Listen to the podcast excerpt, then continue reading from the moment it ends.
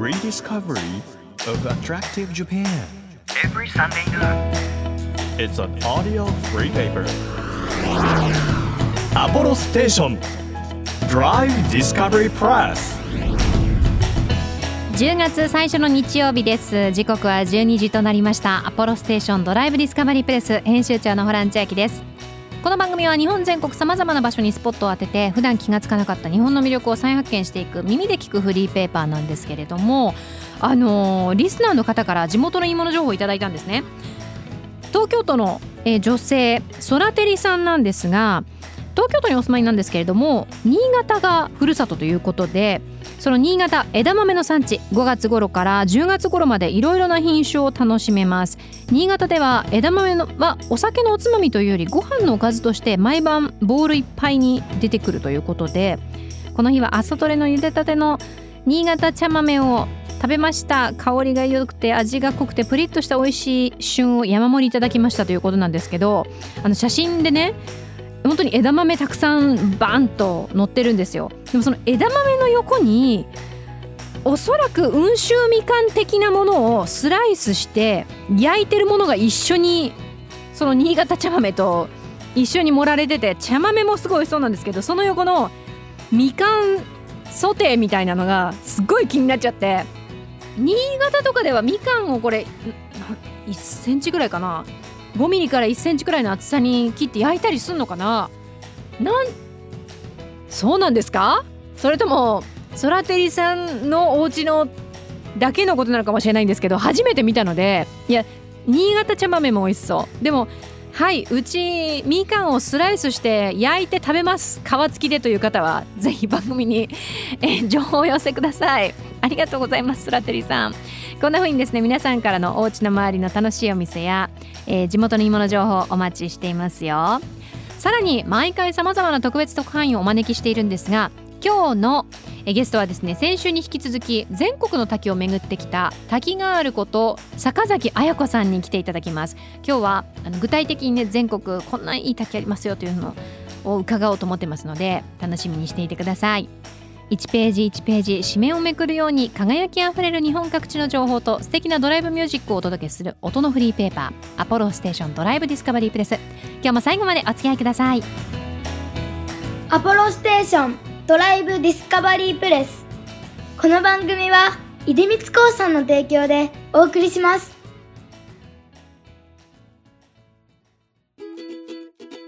耳で聞くフリーペーパーアポロステーションドライブディスカバリープレス。改めまして編集長のホラン千秋です。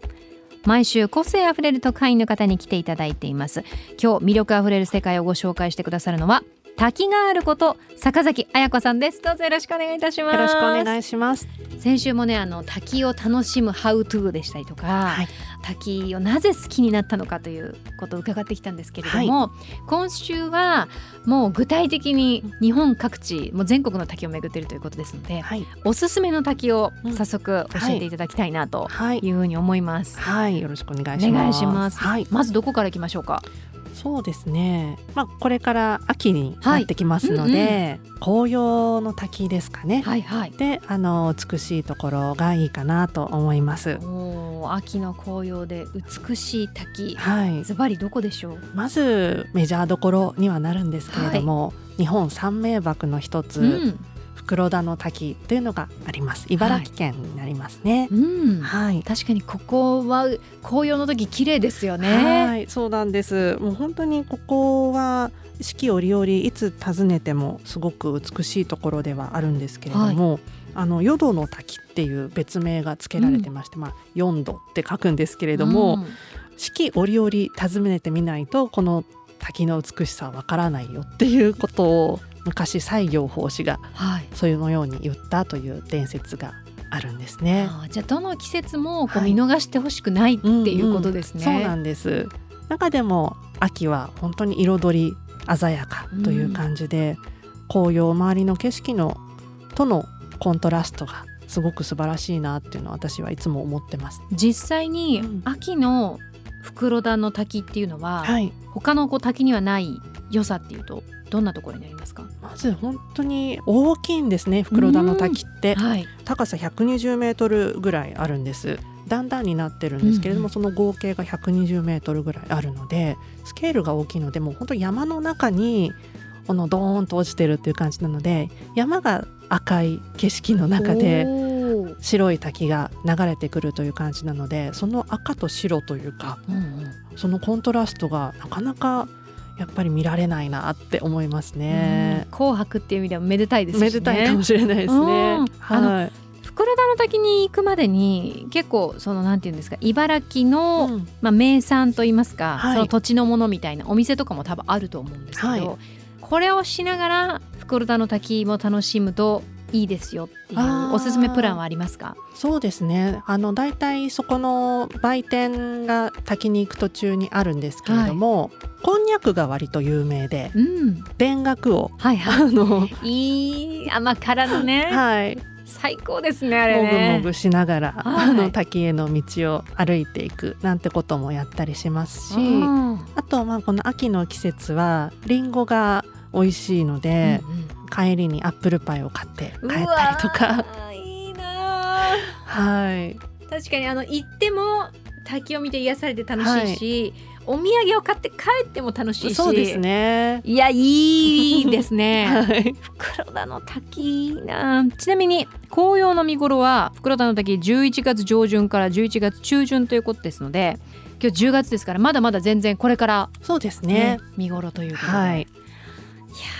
い袋田の滝これを超えてくる滝が果たしてあるのかどうか まあ皆さんのね好みもあると思いますけれども、はい。続いてのおすすめ滝。あの三重県の名張にある赤目四十八滝という滝ですね。赤目四十八滝。はい。赤い目に、まあ、はい。48の滝と書いて赤目四十八滝。そうですね。はい、こちらはまあ四十八と書くぐらいその滝がたくさんあるところなんですけれども、このハイキングコースがありまして、はい、それをこうまあ歩いていくと本当にいろんな種類の滝が見られるので、その滝の個性を歩きながら紅葉を楽しみながら味わえるっていうところですね。結構一個一個違いますか、そう全然違うんですよ。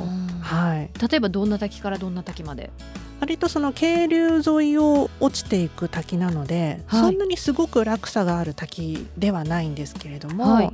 形が面白いんですかね。んうん。でここは本当にその紅葉の渓谷という感じなのではい。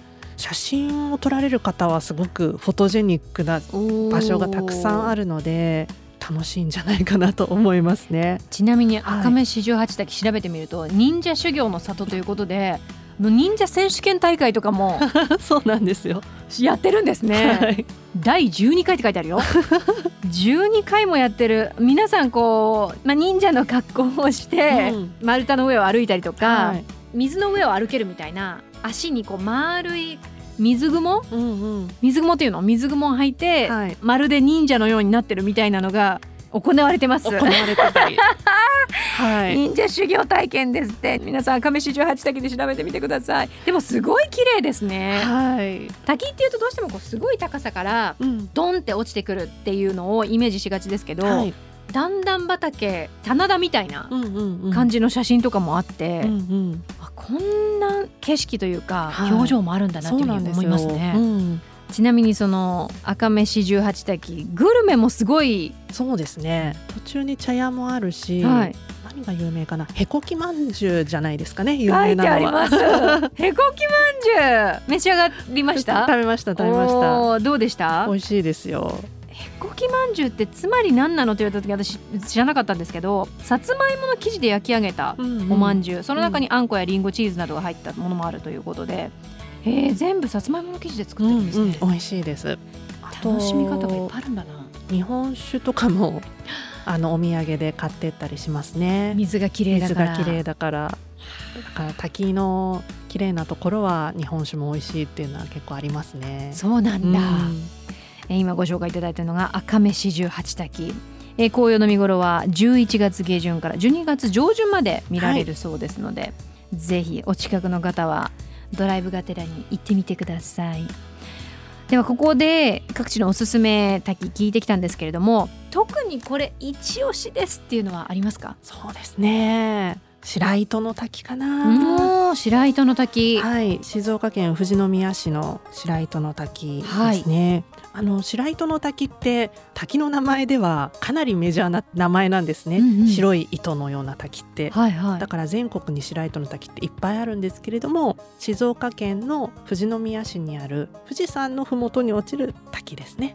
静岡県富士宮市の白糸の滝はいこれは富士山に降った雪がそのまま地中に染み込んでいって地下水となって湧き水として落ちてくるのがこの白糸の滝なんですね。うん、一本でドーっていうよりかは結構こう広さのあるはい、ところからさーっと。落ちてきてるイメージですよはいね。、幅が150メートルぐらいにわたってその断崖からこうしみしみと ずっとこう出てくる湧き水がそのまま滝になって落ちているというところですね。うん。あのーちょっと規模の小さなナイアガラな滝みたいなそうですね。の幅が広い。幅。うん。うん。あのイメージで、うん。ちょあの今ねちょうど写真を見られないという方は運転中なので ちょっとイメージしていただければというふうに思います。でもその周りにこう森がこううわーってうっそうとこう茂ってますので、うん。木々が。なんかすごい幻想的。そうなんですよ。ここはその湧き水がそのまま滝になっているので、うんうん。本当に水が綺麗なんですね。生まれたての水という感じで,、はいはい。でその生まれたての水っていうのはもともとは富士山に降ったうん雪ということなんですけれども、富士山からの恵みを今、はいっていうことですね。そうなんです。この降った雪が実際に滝になって出るまでに約はい。30年ぐらいかかると言われていて、そうなんですか、はい。昨日一昨日降った雨が湧き水になってるわけじゃないんじゃないですって。えー、そうそんなにかかるんですか、ねえなんかそれがすごく私ロマンがあっていいなと思っていて、はい。だから今見ているこの滝はああ30年前の雪なんだとか思うとですねはあじゃあちょうど昭和から平成に変わった後ぐらいの そうですね。ゆ雪の、はい。雪解け水。はい。そうそう思うとこの営み水の営みといいますか地球のこの規模の大きななんだろうなうんサイクルみたいいなものをその水から感じられて私はそれがすごく好きですね。そんなにこうスケールが大きいものっていうのは知りませんでした。そうなんですよ実は。はい。30年。確かにそれだけろ過されれば綺麗な水になって出てくるんだろうなっていそうもうだからその滝壺は本当にエメラルドグリーンではいはい。輝いていて、でここはあの晴れてる日のまあ昼ぐらいに行くと虹がこうバーッとかかるんですよ。うんうんそれも本当に美しいですね。うんあんまりここはあの滝自体は、うんうんあの水量とかはあんまり変わらないんですね。うんうんその湧き水の滝っていうのはずっと水量もす水の温度も変わらないので実は冬に行くとああのちょっと他のところより暖かかったりします。あそうなんですか、はいむしろ水の方がってがいうそうなんですよ。本当にいろんな種類の滝があるんだなというふうに思いました。そうなんですよ。はい。一番こう神聖だなっていうふうに感じた滝はどれになりますか？なかなかやっぱり簡単に行けないところは神聖さを感じますけどね。おー。例えばどんな滝が行くのすごい大変でした、西表島のそのジャングルの本当奥地みたいなところに。西表島って今なんかはい普通に言いましたけど、西表島、はい あのそこはちょっとガイドの方が一緒に行かないとちょっと危険なところではあるんですがはい。マヤグスクの滝っていうところがマヤグスクの、はいあります？あ滝いっぱいありますね西表島。西表島は実は滝王国みたいなところがありますね。はい。マヤグスク、あのマヤグスクの滝ってマヤが山猫ではい。グスクが城なんですよ。はいはい山猫の城っていう意味なんですけれども本当にジャングルの中にお城があるっていう感じだったんですよ。現れた時が。確かに。なんか今見るとちょっとピラミッドのように段々になっててそうなんです。はい。な本当にななんかお城みたいっていうのが分かりますね。お城みたいですよはい。そこに来た時に本当に感動して涙が出てきてしまいましたという感じです。うわでも確かにうわ綺麗。お綺麗です綺ね麗なんです。よこれは確かに行く価値ある行わく価値あると思います。うん。えー、あごめんなさい見入っちゃった すごいですね。なんかあの西表島もちろん滝も美しいですけどそこにこう行ったるまでにも、うん。そのね西表島にしかないきっと自然だったりとかはい。生き物もいると思うので、はい。それをね壊さないようにこう丁寧に自然とうん。向き合いながら、いや面白いちょっといろんなとこ見てみたいなというふうに思いましそうなたん。ですよ。調べていくと本当に日本全国うん。至る所に素晴らしい滝があるので、ぜひ坂崎さんとしては、はい。まあ滝があるとしてなんですけれどもこれ日本全国で聞いてくださってる方がいますので、はい、こう滝にかける思いといいますか、うん。皆さんに伝えたいことありますか？あの日本って本当に滝王国なんですよ。はいはい。こんなにこの狭い国土の中で、たくさんの滝があってしかもその滝が種類が豊富なんですよ。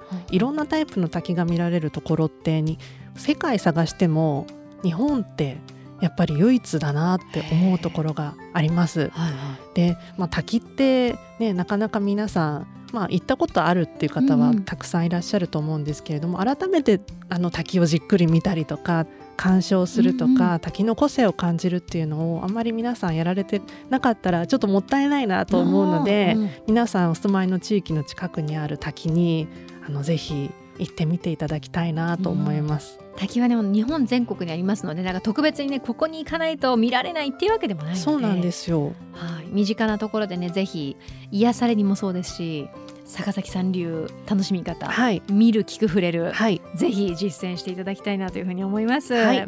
アポロステーションドライブディスカバリープレス今日の特派員は滝があること坂崎彩子さんでした。どうもありがとうございました。ありがとうございました。Apollo Station Drive Discovery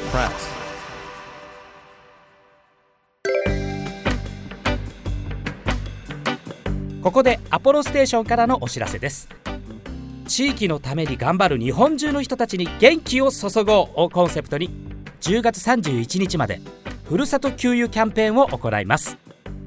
期間中全国のアポロステーション出光シェルサービスステーションで税込2000円以上の給油をしていただきお好きな生産地を選んで応援。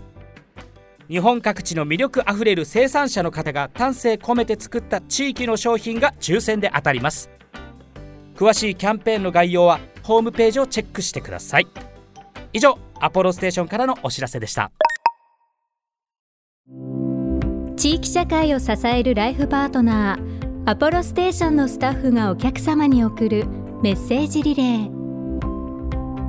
埼玉県北葛飾郡の株式会社東エネルギーカードック高野台サービスステーション入社13年目の遠藤陽介です先日近くで故障した車がお店に運ばれてきたんですがそれがたまたま私が前の店舗にいた時によくお会いしていたご家族でした。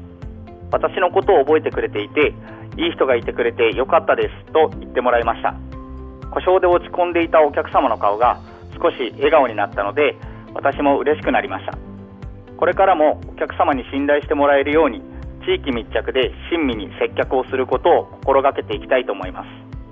アポロステーションカードック高野台サービスステーションぜひご来店お待ちしております。あなたの移動を支えるステーションアポロステーション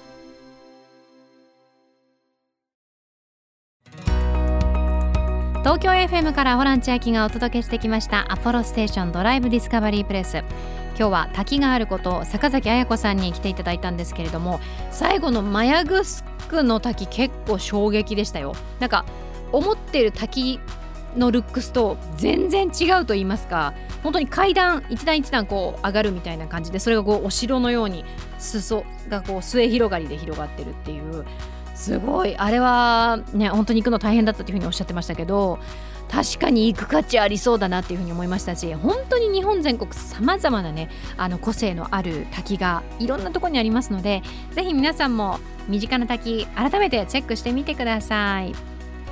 アポロステーションドライブディスカバリープレス皆さんからですねおすすめの場所やお気に入りの景色そして地元の美味しいものなど皆さんの街のいいもの情報お待ちしています。